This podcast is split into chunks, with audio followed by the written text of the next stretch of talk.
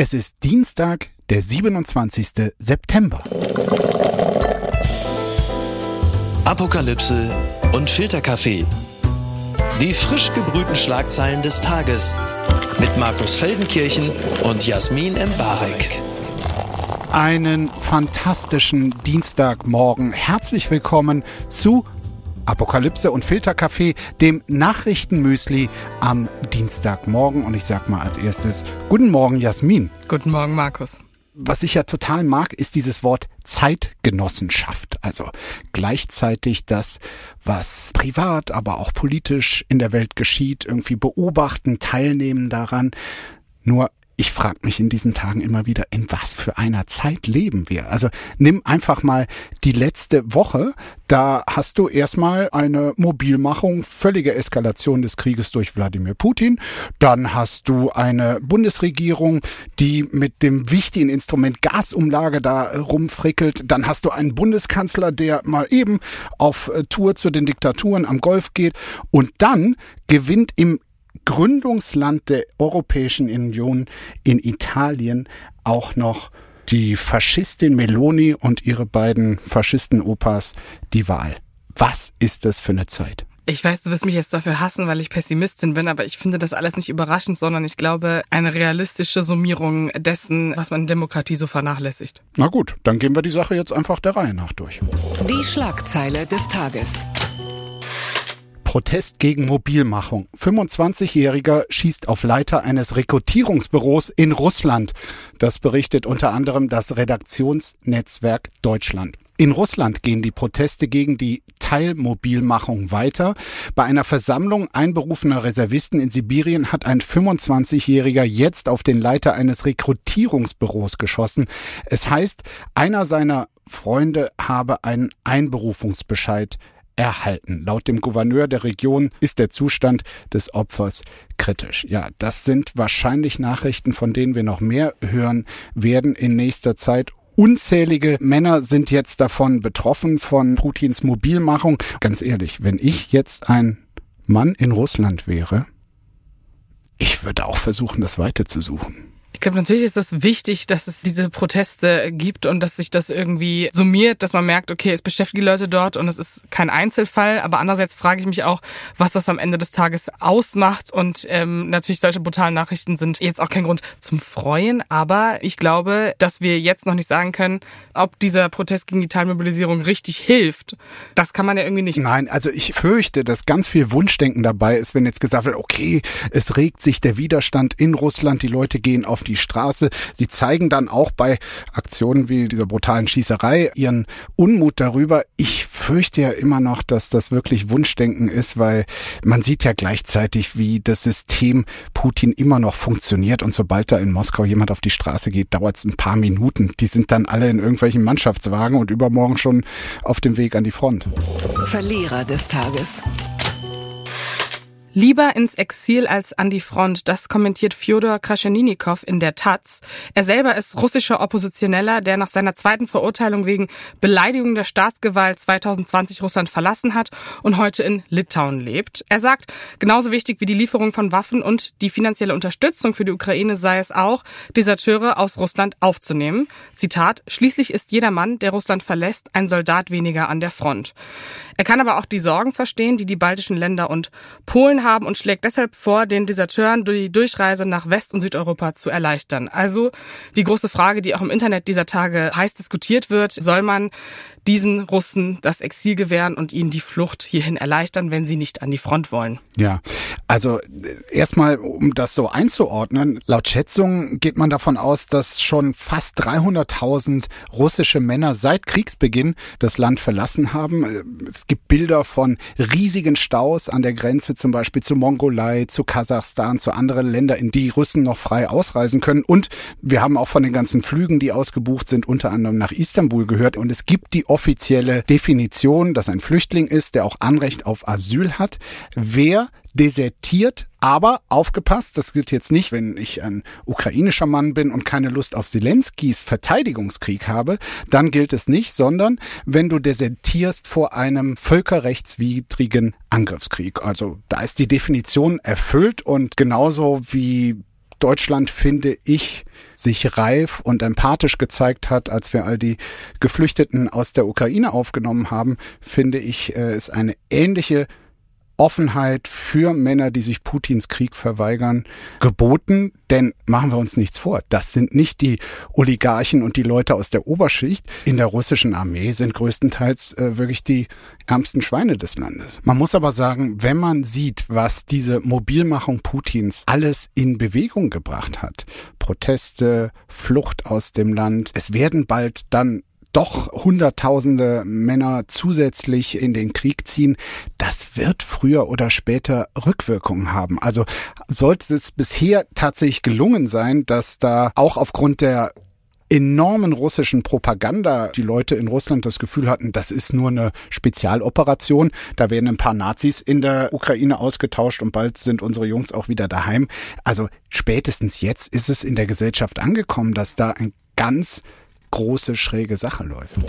Gewinner des Tages. Rechtsbündnis triumphiert. Giorgia Meloni feiert Wahlsieg in Italien. Das berichten alle, aber so formuliert vom Handelsblatt. Fratelli d'Italia hat 26 Prozent der Stimmen erhalten. So, und jetzt hat sie da noch in ihrem rechten Bündnis zwei Idioten an der Seite. Matteo Salvini, gut bekannt, schlecht bekannt, äh, ehemaliger Innenminister, der Chef der Lega Nord und ein noch älterer Bekannter, Silvio Berlusconi und seine Forza Italia. Beide Parteien hatten nur so acht Prozent und gemeinsam kommt dieses Rechtsbündnis auf 44 40 Prozent. Weil aber das Wahlsystem so ausgelegt ist, haben die drei tatsächlich eine absolute Mehrheit im Parlament und werden sich jetzt in den nächsten Wochen um eine Regierungsbeteiligung bemühen. Also Forza Katastrophica oder was glaubst du, was uns da jetzt in Italien bevorsteht? Ich muss sagen, als absolute Laien in äh, Italien-Politik muss ich ehrlich sagen, dass es für mich erstmal was demokratisch Bedrohliches hat, weil ich überhaupt nicht einschätzen kann, was das jetzt genau bedeutet. Ich muss sagen, ich habe wirklich Angst vor diesem Bündnis. Und wir spielen ja manchmal so mit Worten, ähm, ohne genau zu wissen, irgendwie, was sie bedeuten, auch bei politischen Zuschreibungen. Aber das Wort faschistisch oder neofaschistisch ist mit Blick auf Frau Meloni und ihre Partei absolut angemessen. Ich habe nochmal in einem großen Porträtartikel meines Kollegen Frank Hornig vom Spiegel äh, nachgeschaut. Also da ist alles nachzulesen und danach hast du überhaupt keine Zweifel mehr daran. Also die Fans und Anhänger des Duccio von Mussolini, die haben, nachdem er getötet war, der Anführer, der Führer, die sogenannte Movimento Sociale Italiano, eine neofaschistische, nationalistische Partei gegründet. Und in diese ist Frau Meloni in die Jugendorganisation 1992 begeistert eingetreten. Damals war offizielles Ziel dieser Partei, den Faschismus des Jahres 2000 zu schaffen. Sie hat dann 2012 ihre eigene Partei, Fratelli d'Italia, aus den Resten dieser faschistischen Bewegung gegründet, Brüder Italiens und nur so ganz zufällig äh, siehst du in dem Parteilogo von Fratelli d'Italia die Flamme des neofaschistischen MSI, also der Vorgängerpartei und das natürlich eine Referenz an äh, Mussolini und letztes Detail, führende Leute ihrer Partei, die haben sich ganz vehement vor ein paar Jahren für ein Monument für Rodolfo Graziani eingesetzt. Der war hm, nicht weniger als Mussolinis Feldmarschall und Kriegsminister. Das heißt, dieses Spielen, dieses Berufen auf Mussolini und den Faschismus italienischer Prägung, das ist kein Zufall. Das ist genauso gewollt. Ich glaube auch die deutsche Reaktion, ich denke da an Beatrix von Storch bei Twitter unter anderem, die mit Italien jubelt oder weitere AfD-Kollegen, äh, die sagen, dass ein guter Tag für Italien und für Europa sei, spricht auch dafür, dass sozusagen die, die Zustimmung rechter Parteien außerhalb Italiens das befeuern, wovor man ja so Angst hat und das Gefühl hat, okay, das passiert die ganze Zeit nicht. Man hat irgendwie rechts, also man hat Le Pen in, in Frankreich irgendwie verhindert und in Deutschland ist die AfD auch unter 20 Prozent und irgendwie ist das alles in Ordnung und dann passiert auf einmal in Italien und muss ehrlich sagen, journalistisch gesehen äh, finde ich es in Deutschland auch sehr schwierig, wie das manche bis jetzt eingeordnet haben. Ich denke da unter anderem an FAZ-Kommentar, der das als äh, normal, demokratisch und überhaupt nicht so schlimm eingeordnet hat und ich mich frage, okay, an dem Tag, an dem von Storch etwas als gut bejubelt und wir sagen, es ist nicht so schlimm, sollte man vielleicht nochmal kurz nachdenken. Also Frau Meloni, das muss man ja sagen, hat sich so in der heißen Phase des Wahlkampfs eher moderat gegeben. Auch also Was gar nicht für die klassische rechte Faschistin hat sie überraschende Aussagen, wie zum Beispiel, also das mit Europa stelle man natürlich überhaupt nicht in Frage und auch die Reformprogramme ihres Vorgängers äh, wollte sie auch nicht in Frage stellen. Aber dann ist es, glaube ich, doch immer mal gut, irgendwie zum Ursprung zurückzukehren, als die Partei noch nicht so groß war in den Umfragen, zum Beispiel am 14. Juni. Da hat sie nämlich eine Rede vor Partner äh, rechtsradikalen Partei in Spanien in Marbella gehalten und nur mal ein kleiner Ausschnitt als Zitat, da rief sie also sehr aufgebracht der Menge zu, entweder heißt es ja oder nein, ja zur natürlichen Familie, nein zur LGBTQ-Lobby, Ja zur Universalität des Kreuzes, Nein zu islamistischer Gewalt, Ja zur Arbeit für unsere Leute, Nein zur internationalen Finanzindustrie, Ja zur Selbstbestimmung der Völker, Nein zu den Bürokraten in Brüssel. Da war aller rechtsradikaler Hass noch fein versammelt. Bei Koalitionsregierungen gibt's ja immer so die Hoffnung, na ja, da kann nicht einer alleine bestimmen, da gibt es Korrektive. Und bei vergangenen rechten Regierungen in Italien war das auch der Fall. Aber hier hast du drei rechte Radikale quasi in einer Koalition versammelt. Also ich meine, Berlusconi, der hat quasi als erster den Faschismus, sagen wir mal, in den letzten Jahrzehnten in Italien salonfähig gemacht. Salvini wollte am liebsten mit der Armee das ganze Mittelmeer vor Geflüchteten abriegeln. Also da sind schon wirklich drei gefährliche Leute beisammen und wer immer das meint zu verharmlosen, der hat, glaube ich, echt nicht genau hingeguckt. Gucken mal, wer da spricht. Söder fordert Brandmauer gegen rechts, das berichtet die Bild. Während die AfD über den Wahlsieg der Fratelli d'Italia jubelt, fordert Markus Söder eine Brandmauer gegen rechts. Bürgerliche Parteien sollten keine gemeinsame Sache mit Radikalen machen. Auch Alexander Dobrindt warnte, Nachfolger von Postfaschisten können und dürfen nicht unsere Partner sein. Diese Kritik richtet sich auch an Manfred Weber, den Vorsitzenden der EVP-Fraktion im Europäischen Parlament, der sich für ein Bündnis rechter Parteien ausgesprochen hatte.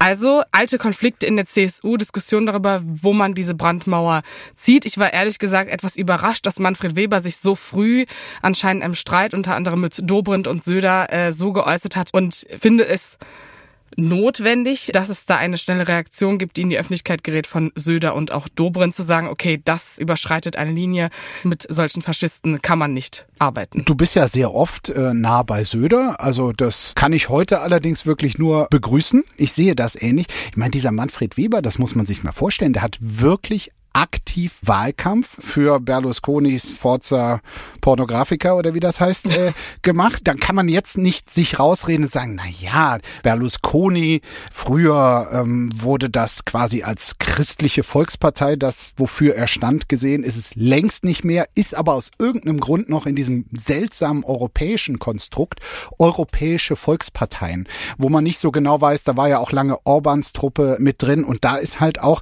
die Forza Italia. So, und dann hat sich Weber dann wohl auch rausgeredet, na ja, das ist doch unser EVP-Partner und ich habe damit ja nicht die anderen Faschisten dort empfohlen. Es war aber von Anfang an total klar, dass die drei als gemeinsame Truppe antreten. Insofern kann man sich so nicht rausreden. Ja, vor allen Dingen, es gibt ja ein Zitat, was er im Vorstand gesagt haben soll, nämlich, ich würde warnen, dass wir Meloni heute abstoßen, das ja, glaube ich, entgegen jeder demokratischen Linie geht. Und diese maximale Zurückhaltung, die Söder dann fordert, ist eine notwendige Reaktion. Aber es zeigt ja auch, dass in der CSU offensichtlich auch außerhalb von Manfred Weber darüber diskutiert wird, ob man das für gut oder für möglich halten sollte. Ich denke gerade an so einen sehr satirischen Tweet, den ich heute gesehen habe. Also ich fand ihn satirisch von Marius Sixtus, der hat äh, geschrieben, dass das jetzt ein Anlass sein könnte, für Kretschmer in Sachsen das nicht so mit der AfD zu koalieren, weil da jetzt irgendwie die Brandmauer äh, weiter nach rechts gezogen wurde. Das finde ich ist ein bisschen hart. Ich finde es ein bisschen überzogen und auch gerade gegenüber Kretschmer sehr unfair, weil das eine sehr einfache Art ist, äh, den Osten und Sachsen zu verklären. Mhm. Äh, aber mit Blick auf die CSU habe ich das Gefühl, man könnte jetzt denken, okay, es ist eine kurze Streitigkeit, die irgendwie von der Parteispitze schnell unterbunden wird. Aber Manfred Weber ist ja auch kein Nobody und mit Blick darauf, wie sich in der CSU so Personalien formieren, habe ich schon das Gefühl, dass die Diskussion darüber, wie weit rechts die CSU ist, jetzt gerade wieder ein bisschen Feuer fängt. Ja, also ich glaube, Weber hat da, der galt ja auch mal als eher sozialerer, eher linkerer in der CSU, aber der hat dann so diesen europäischen Blick und da gibt's tatsächlich dieses seltsame Konstrukt der Europäischen Volkspartei und da denkt dann, naja, ja. wer da Mitglied ist, der kann ja, sonst, sonst würden wir ja Ganoven in unsere Reihen zulassen.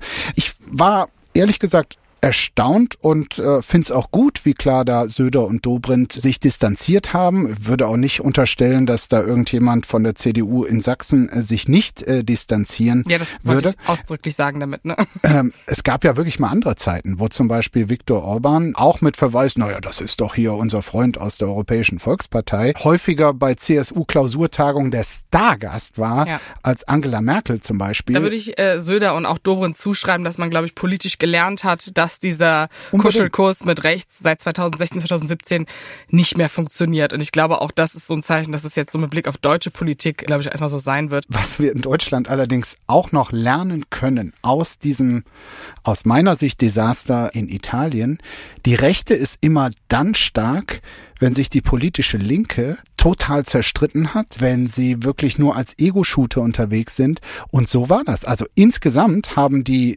links konnotierten Parteien in Italien die Mehrheit der Stimmen bekommen in Italien, aber die anderen sind als Block angetreten. Das hilft im italienischen Wahlrecht sehr.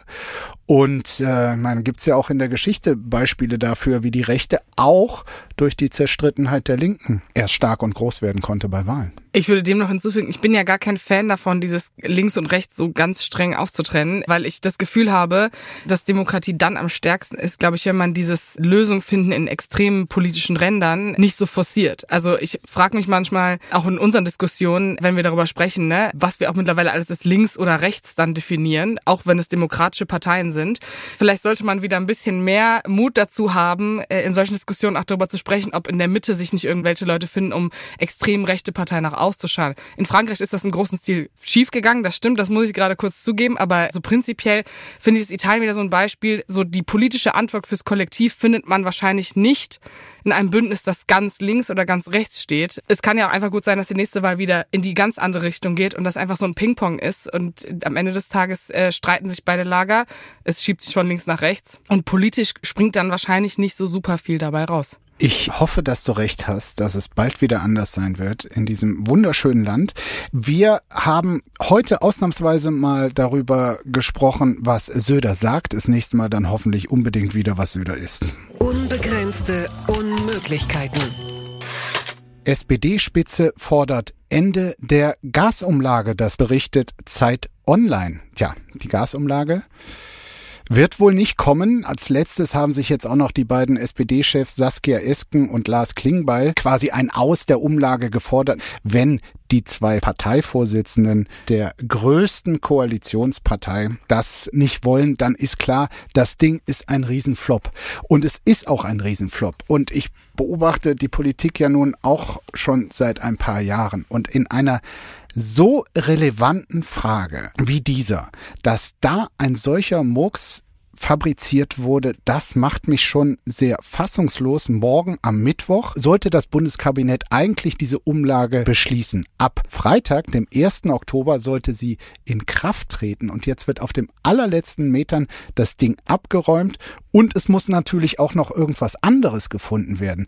Also das war wirklich, ich bin wirklich fassungslos. Ich teile deine Fassungslosigkeit und muss auch ehrlich sagen, so retrospektiv finde ich es interessant, dass man da nicht geschafft hat, Stichwort neue Kommunikation, Ampeln, ne, etc., da mal so ein Fehler einzugestehen. Man hätte auch das Argument, dass es verfassungsrechtliche Bedenken gibt, relativ früh einfach so reinballern können, dass klar gewesen ist, okay, wir sahen das jetzt ab und dann überlegen wir uns einfach in der Zeit was Neues. Und ich denke gerade an ein Zitat von Habeck, wie er darüber spricht, dass Leute in seinem Ministerium an Burnout leiden und dass natürlich nur bestimmte Referate sich mit diesem Thema befassen können, äh, wo ich mir so denke, okay, warum hat da eigentlich niemand früher die Notbremse gezogen, weil das Desaster ist ja jetzt noch viel, viel größer und die Nachwehen, als hätte man einfach nach einer Woche gesagt, okay, das war jetzt mal ganz kurz scheiße, wir müssen uns mal ganz kurz sammeln und dann bringen wir was Neues. Es war halt letztlich eine Politik Posse und ein Scheitern mit Ansage. Also es ging ja los, dass einer der großen Gasversorger, Juniper, auch nachvollziehbarerweise in Riesenbedrängnis kam, weil sie einfach dieses Gas nicht mehr zu den günstigen Konditionen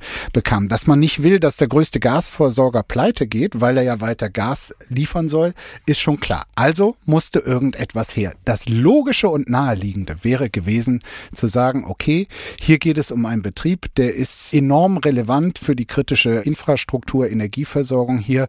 Da müssen wir leider mit Bundesmitteln einspringen. Das hätte aber Christian Lindners Mantra von der Schuldenbremse kaputt gemacht. Also hat er gesagt, Klar müssen wir das retten, aber auf keinen Fall mit weiteren Staatsschulden. Dann kann ich meine Schuldenbremse nicht mehr einlösen. Und dann haben wir bald auch noch Niedersachsenwahl und die FDP steht dort ohnehin nicht gut da. Also das war der Ursprung und quasi erstmal der Anlass dafür, warum man nach irgendwelchen Alternativen suchen musste.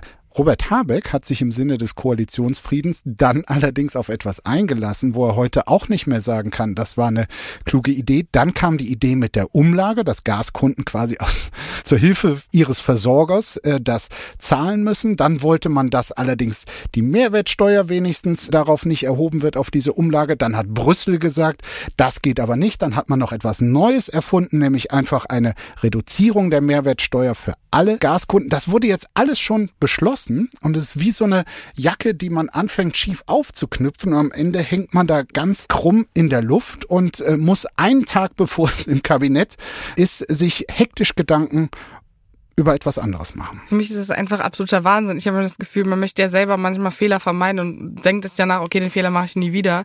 Ich hoffe, dass Robert Habeck das zum Beispiel auch so sieht. Ja, und bin auch gespannt darauf, was Christian Lindner sagt, wenn er am Ende sagen muss, es wird doch mehr Schulden geben. Aber ich muss auch sagen, mit Blick auf diese Koalition und die Schuldenbremse, das ist ja so eine never-ending Story. Das wird einfach ein Steckenpferd sein, das uns ja die nächsten dreieinhalb Jahre noch begleitet. Äh, Dinge passieren nicht, weil Christian Lindner die Schuldenbremse einhalten möchte. Da muss man, glaube ich, auch sich sowohl in der FDP als auch in der Koalition fragen, welchen Druck man vielleicht auf diese Partei ausübt, äh, anstatt dass man dauernd mit diesem Argument, oh nein, die FDP möchte das nicht, okay, dann müssen wir eine andere Finanzierungslösung finden, diese Probleme in diese Gesellschaft trägt und man, es steht halt so, ist so, ja, also ich persönlich habe jetzt nicht ein Problem mit Staatsschulden. Also das ist, glaube ich, was, was das Kollektiv so sagen würde. Dabei ist die gesichtswahrende, die Lindner gesichtswahrende Lösung doch längst gefunden. Und ich bin ein bisschen stolz drauf, dass ich diesen Vorschlag, glaube ich, hier schon vor einigen Wochen gemacht habe, nämlich das Sondervermögen. Sondervermögen, soziale Gerechtigkeit oder Sondervermögen, Energieversorgung. Ich meine, wenn du für die Ausstattung der Bundeswehr bereit bist, so einen Trick zu machen, dann ist doch in dieser, zumindest aus meiner Sicht, noch viel relevanteren Frage, wie kommen wir ohne große soziale Verwerfungen durch diese Zeit, die ist doch wie gemacht für ein Sondervermögen. Ja, aber sorry, also abgedeckt, also sozusagen verschleierte Schulden im Sinne von Sondervermögen, um irgendwie dem Bürger das Gefühl zu geben, okay, wir haben hier eine andere Lösung gefunden, finde ich, das ist halt auch wieder so, damit beschießt man ja genau dieses Feld von Politikverdrossenheit, das man ja sonst so nervig findet. Also das ist, ich finde das total kontraproduktiv. Äh, ich finde, das ist auch so ein bisschen Politik-Wording, das so ein Viertel der Gesellschaft direkt versteht und direkt weiß, was damit gemeint ist und der Rest ist so, oh mein Gott, ein Sondervermögen, wie geil. Ich sag nur, wo so ein Schwachsinn schon mal für die Bundeswehr erfunden wurde, warum dann nicht auch für sinnvolle Dinge? Ja, aber warum nicht direkt politisch transparent sein? Ich bin da total bei dir, aber da kann man auch direkt transparent sein. Oder vielleicht einfach mal die Energie, die man in das steckt und auch in die Bundeswehr, dann kann man einfach mal sagen, okay, wir bekämpfen jetzt mal ganz kurz unseren Koalitionspartner, der auf einer Schuldenbremse rumtritt, die sowohl für die Gesellschaft nicht gut ist, als auch für unser politisches Diskursklima. Oh, bei der Energie dieser Debatte, damit könnte man auch einige Zeit lang heizen und deshalb gehen wir direkt zum heißen nächsten Thema. Clickbait der Woche. 狠。Olaf Scholz hat Corona, so geht es dem Kanzler, das schreibt die Hamburger Morgenpost. Bundeskanzler Olaf Scholz ist nach seiner Rückkehr von der arabischen Halbinsel positiv auf Corona getestet worden, zum ersten Mal. Nach Angaben von Regierungssprecher Steffen Hebestreit hat Scholz milde Erkältungssymptome und isoliert sich in der Kanzlerwohnung im Bundeskanzleramt. Öffentliche Termine hat der Kanzler für diese Woche abgesagt, alle anderen Treffen sollen virtuell stattfinden. Auch Innenministerin Nancy Faeser hat sich mit Corona angesteckt, also der Bundes Bundeskanzler hat zum ersten Mal Corona und dann, und ich glaube, äh, da hast du bestimmt was zu sagen, äh, hat er sich auch noch wahrscheinlich auf der arabischen Halbinsel angesteckt. Äh, was macht das mit dir, Markus? Natürlich war da erstmal die Frage, hat er es vielleicht vom Knochensägenmann aus Saudi-Arabien bekommen? Er hat ja diese Reise gemacht, diese irre Reise, Samstagmorgen los und dann knapp 48 Stunden. Mit Maske wohlgemerkt im Flieger. Diesmal mit Maske. Er war dann Samstag bei dem Mann, der Jamal Khashoggi hat zersägen lassen lassen, dem Kronprinzen von Saudi-Arabien. Dann war er in den Vereinten Arabischen Emiraten und am Ende dann noch bei den Diktatoren aus Katar, wo wir bald die Weltmeisterschaft haben. Ja, die stehen jetzt natürlich alle als potenzielle Virusschleudern unter Verdacht. Wenn man allerdings weiß, wie lang das dauert, kann es durchaus sein, dass die an dieser Sache tatsächlich einmal unschuldig sind und er sich einfach am Vortag irgendwo angesteckt hat. Wenigstens hatten die mitreisenden Journalistinnen und Journalisten diesmal die Maske auf. Erstens muss ich ehrlich zugeben, hat mich Olaf Scholz daran erinnert, dass es Corona noch gibt, weil es gerade so in meinem Umfeld überhaupt nicht präsent ist und ich dachte, so, oh Gott, der Bundeskanzler hat jetzt Corona und das erinnert die Bevölkerung daran, dass es das noch gibt. Das finde ich irgendwie, irgendwie jetzt auch eine Pointe. Meinst du, das ist ein PR-Coup von Karl Lauterbach? Ich weiß es nicht, das würde ich niemals, das würde ich, also, gerade bei einer Erstinfektion hoffen wir, dass der Impfschutz des Bundeskanzlers da gut hilft und dass er ganz schnell gesund wird. Wir wünschen ihm natürlich aufrichtig gute Besserung, so wie Unbedingt. man das dringend, dringend macht. Der Innenministerin auch. Genau. Hat sie sich eigentlich bei Scholz angesteckt oder hat sie es einfach auch? Ich glaube, sie hat's auch. Und Okay. äh, ich meine, dass du jetzt dadurch daran erinnert wurdest, das wundert mich, weil ich finde, es haben wieder ganz viele zurzeit. In meinem Umkreis war so die Sommerwelle dabei und jetzt haben alle so drei Monate Pause und bin so funky und denken, oh mein Gott, es kommt nie wieder. Und dann haben wir das, glaube ich, alle Ende November wieder, damit wir dann schön ausgelaugt mit Long Covid in die Weihnachtszeit starten. So jeder kriegt halt das ab, was er verdient. Ich habe übrigens morgen meinen Termin für die vierte Impfung mit dem Corona-konformen Impfstoff und ich freue mich richtig drauf. Das Kleingedruckte. Bleibt es in diesem Jahr dunkel? fragt die Tagesschau. Die deutsche Umwelthilfe schlägt angesichts von Krieg, Energieknappheit und Klimakrise vor, in diesem Jahr auf die Weihnachtsbeleuchtung zu verzichten. Der private Stromverbrauch für Weihnachtsbeleuchtung entspreche dem jährlichen Stromverbrauch einer mittleren Großstadt. Auch die Städte und Gemeinden sollten überlegen, wo sie die Weihnachtsbeleuchtung reduzieren können. Das klingt, wenn man diesen ja, jetzt auch ehrlich gesagt nicht ganz dumm klingenden Ratschlägen folgt, tatsächlich so, als könnte das eine sehr äh, triste Weihnacht werden. Warte mal, Also das ist ja für mich so First World Problem. ne? Oh mein Gott, nee, jetzt nehmen sie auch noch die Weihnachtsbelichtung. Jesus Christus. Sorry, aber zu feiern, äh, dass Jesus geboren wurde, kann man auch einmal mit einer fucking Kerze. Ich finde jetzt so die Audacity zu haben, dass irgendwie in der Schildergasse nicht irgendwelche hässlichen Tannenbäume aus LED hängen, da muss ich wirklich sagen, das macht emotional nichts mit mir. Und auch, dass es bei dir zu Hause an deinem Weihnachtsbaum irgendeine gebräuchliche Kerze gibt, die vielleicht deine Wohnung abfackeln könnte, aber du dann noch achtsamer bist und dementsprechend auch noch ein Achtsamkeitstraining on top an Weihnachten von der Bundesregierung bekommst, weil du Strom sparen sollst.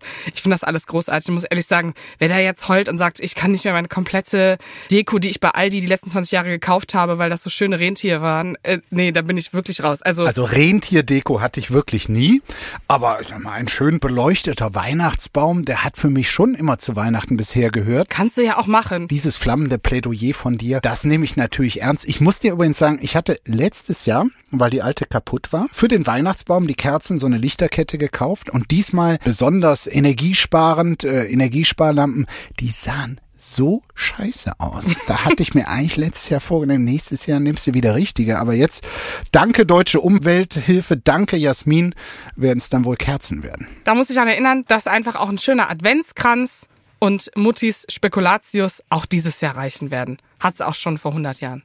Alte weiße Männer. Start von neuer Crown-Staffel. Palast sorgt sich um den Ruf von König Charles. Netflix hat angekündigt, dass die fünfte Staffel von The Crown am 9. November starten wird. In dieser Staffel wird es auch um die Scheidung zwischen Charles und Prinzessin Diana gehen. Jetzt habe ich schon, jetzt habe ich nicht gesagt King Charles. Das fällt mir immer noch sehr schwer. Aber in The Crown ist er ja noch Prinz, Gott Ja. sei Dank. Dementsprechend können wir nach King daran Charles denken. Ähm, aber weil König Charles in der Serie wohl nicht so gut wegkommt, bereitet sich der Buckingham Palace jetzt schon auf die Veröffentlichung vor. Und der Palast betont, bei der Serie handelt es sich um ein Drama und nicht um eine Dokumentation, falls es noch niemand mitbekommen hat. Ähm, ein Freund des Königs findet deutlichere Worte. Er nannte die Serie ausbeuterisch und beklagte, die Macher der Serie hätten vergessen, dass es darin um echte Menschen gehe. Da muss ich als Die Hard Lady Die Fan leider sagen, so Charles, irgendwie Karma schlägt auch zurück irgendwann im Leben, ne? Also erstmal dieser hilflose Versuch sozusagen, nein, das ist doch keine Dokumentation, sondern ich habe das mit Begeisterung geguckt und glaube seitdem zu wissen, was da los war in den letzten 200 Jahren. Also das hat bei mir schon mal nicht äh, funktioniert. Irgendwie der, der Disclaimer hier ist keine Doku. Also ich habe das eins zu eins alles ernst genommen und äh, ja, ich habe ja schon gesagt, ich gönn's eigentlich dem Charles, dass er jetzt King ist und habe auch gewisse Hoffnungen irgendwie, dass er ein guter King sein kann. Allerdings, dass dann kurz nach der Thronbesteigung äh, hier die vierte Staffel, die, wo es natürlich fast ausschließlich um ihn gehen wird und seine gescheiterte Ehe, das äh, kann ich, das ist schon echt richtig bitteres Timing für ihn, das muss man schon sagen. Weil ja, schon, man konnte ja schon in der dritten Staffel sehen, wie er da die ganze Zeit Diana betrogen hat und immer mal übers Wochenende schnell weggeschlichen ist in seinen Landsitz und quasi ständig von nebenan mit Camilla telefoniert hat. Das ist natürlich überhaupt nicht vorteilhaft. Ja, aber das ist mir auch ehrlich gesagt ein bisschen egal. Also erstens, die Briten wissen das sowieso, was er gemacht hat in den 90ern. Du das hast ist, null Empathie für nee, Charles. Warte noch mal ganz kurz. So, wenn ich weiß, was meine Aufgabe ist und ich eine Mutter hatte, die als Königin ihren Job sehr ernst genommen hat und ich da irgendwie weiß, ich konnte nicht die Frau heiraten, die ich eigentlich liebe. So, das, es tut mir wirklich, das tut mir persönlich für ihn, das ist ja ein Fakt, das tut mir für ihn auch wirklich leid. Aber Immerhin. schön, dass er jetzt König ist, mit Camilla an seiner Seite. Ja. Aber so ein bisschen Justice for Lady Di muss es leider sein. Also ich äh, finde auch, dass die Serie gut beleuchtet sozusagen, was Charles in seinem Leben durchgemacht hat, aber auch Diana und das jetzt nicht so unausgewogen ist, wie der Buckingham Palace da tut, weil natürlich auch ein paar unbequeme Wahrheiten dabei sind. Und die Serie ist, wenn man sich so obsessive wie ich mit irgendwelchen Biografien und tausend Dokus sonst so auseinandersetzt, was das britische Königshaus betrifft, ist da einfach vieles sehr nah. Ob die jetzt äh, in dem Wortlaut sich in dem, in dem Zimmer gestritten haben, gut, das ist wohl klar, dass wir das niemals herausfinden werden. Da muss man nicht noch mehr Wirbel machen, als es sowieso schon gibt. Es wird sowieso jede Sau gucken, die sich dafür interessiert. Und das Bild von Charles, der Diana rechts liegen lassen hat, äh, ist äh, sorry, aber das ist sowieso schon da. Also dann, ich wünsche ihm wirklich einen tollen Weg als König und hoffentlich alles, was du dir gewünscht hast und gesagt hast über ihn, soll wahr werden. Ähm, aber ich bin wirklich dieses Karma, dass das nochmal hochgeholt wird und irgendwie die junge popkulturelle Generation sich nochmal daran aufgeilt, wie geil eigentlich Lady Di war, das ist so ein Guilty Pleasure, das werde ich nicht ablegen. Das kann ich ja verstehen. Also wenn Diana dann am Ende noch ein bisschen besser dasteht, als sie es ohnehin schon tut, äh, von mir aus gerne. Ich habe ja nur gesagt, was für ein beschissenes Timing für ja, Charles. Naja, jetzt ist er ja König, jetzt ist es ja endlich soweit. So, wir dachten ja alles nicht mehr passiert. Wir haben ja schon gemutmaßt, ob es nicht doch William und Kate werden und dass irgendwann übersprungen wird, weil auch dieser Wunsch nach William und Kate übrigens zeigt, ob das Kollektiv sich jetzt so Charles als den König gewünscht hat nach äh, vielen Diana-Anhängern, die irgendwie das seit Jahren irgendwie fordern, dass man das einfach überspringen sollte, weil Charles irgendwie auch seine Zeit trotzdem abgesessen hat. Wo du dich jetzt schon mal so heiß geredet hast in royalen Angelegenheiten, können wir vielleicht auch noch kurz besprechen. Jemand anders aus dem Königshaus, der auch Sorge vor einer Veröffentlichung hat, nämlich äh, Prince Harry. Er soll für angeblich 40 Millionen seine Geschichte äh, mit dem Königshaus aufgeschrieben haben, also er und Meghan. Und offenbar, so berichtet es zumindest die amerikanische Boulevardpresse, sollen jetzt, das Buch ist fertig, ja, die Geschichte, ähm, soll offenbar die Erfahrung, die er jetzt beim Heimatbesuch gemacht hat, rund um den Tod der Queen, ihm vielleicht doch so ein bisschen zu denken gegeben haben, dass man nicht jede Schmutzelei aus dem Königshaus da jetzt äh, für 40 Millionen reinschreiben muss. Und angeblich bemüht er sich hektisch jetzt noch um Veränderungen, um Entschärfung. Wenn das stimmt, könnte es ja sein, dass doch wieder, sagen wir mal, der Wunsch nach Harmonie in der Familie ähm, zurzeit wieder etwas ausgeprägter ist. Und damit hat die Queen wenn denn die Theorie stimmt, die Familie wieder mit ihrem Tod etwas enger zusammenrücken lassen. Also ich finde das sehr emotional konstruiert. Ich glaube, dass er vielleicht ein paar Sachen rausstreicht, die einfach ein bisschen respektlos sind, die aus irgendeiner Wut entstammen, die sie die letzten fünf Jahre sich so aufgestaut haben. Ich muss auch mit Blick darauf sagen, wie Meghan und Harry behandelt wurden, als sie diese Trauermärsche mitgegangen sind. Da gibt's ganz viele Videos von so mittelalten weißen Frauen, äh, die Meghan von oben bis unten mustern und verächtlich über sie sprechen, äh, fast spuckend vor ihr stehen.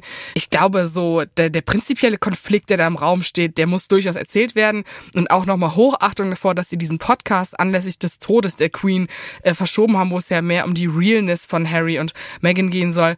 Ähm, ich kann mir nicht vorstellen, dass da jetzt monumental in diesem Buch so ein ganz Kapitel über seinen Vater oder so einfach gestrichen wird, weil er ist ja jetzt König. Vielleicht ändert er auch einfach nur das Prince zu König, weil es war ja irgendwie nicht klar, ob er König ist zu dem Zeitpunkt. Gut, ja, das, das wäre sehr wissen. harmlos, wenn das ähm, die einzigen. Aber ich glaube, dass äh, Harry äh, durchaus sehr, sehr viel zu erzählen hat und ich hoffe, dass er nicht allzu viel rausstreicht, weil ich glaube, so eine wütende, rohe Wahrheit ist doch immer ein Stückchen näher an der Realität, als so ein beim Familienevent schnell gesagt ist, ach komm, es war doch nicht so schlimm, Junge, und dann äh, streichst du die Hälfte raus, weil du denkst, ja gut, irgendwie, ne, man macht halt, was man machen muss. Ich glaube, im November sollte auch dieses Buch rauskommen. Und wenn es soweit ist, werden wir beide hier sicherlich Seite für Seite sezieren in allerbester Zeitgenossenschaft. Da freust du dich wahrscheinlich jetzt schon drauf. Ja, aber ich freue mich mehr auf die neue Staffel The Crown, muss ich ehrlich sagen, weil ähm, einfach Elizabeth Debicki als Diana zu sehen, das erfüllt mich mit mehr als Freude. Dann haben wir hier eine Verabredung. Sowieso immer wieder. Es war mir ein Fest, liebe Jasmin. Ähm, in zwei Wochen hören wir uns wieder. Bis dann, Marco. Tschüss. Ihr liebt Apokalypse und Filterkaffee? Ihr habt wahnsinnig Lust, das Ganze mal live auf der Bühne zu sehen.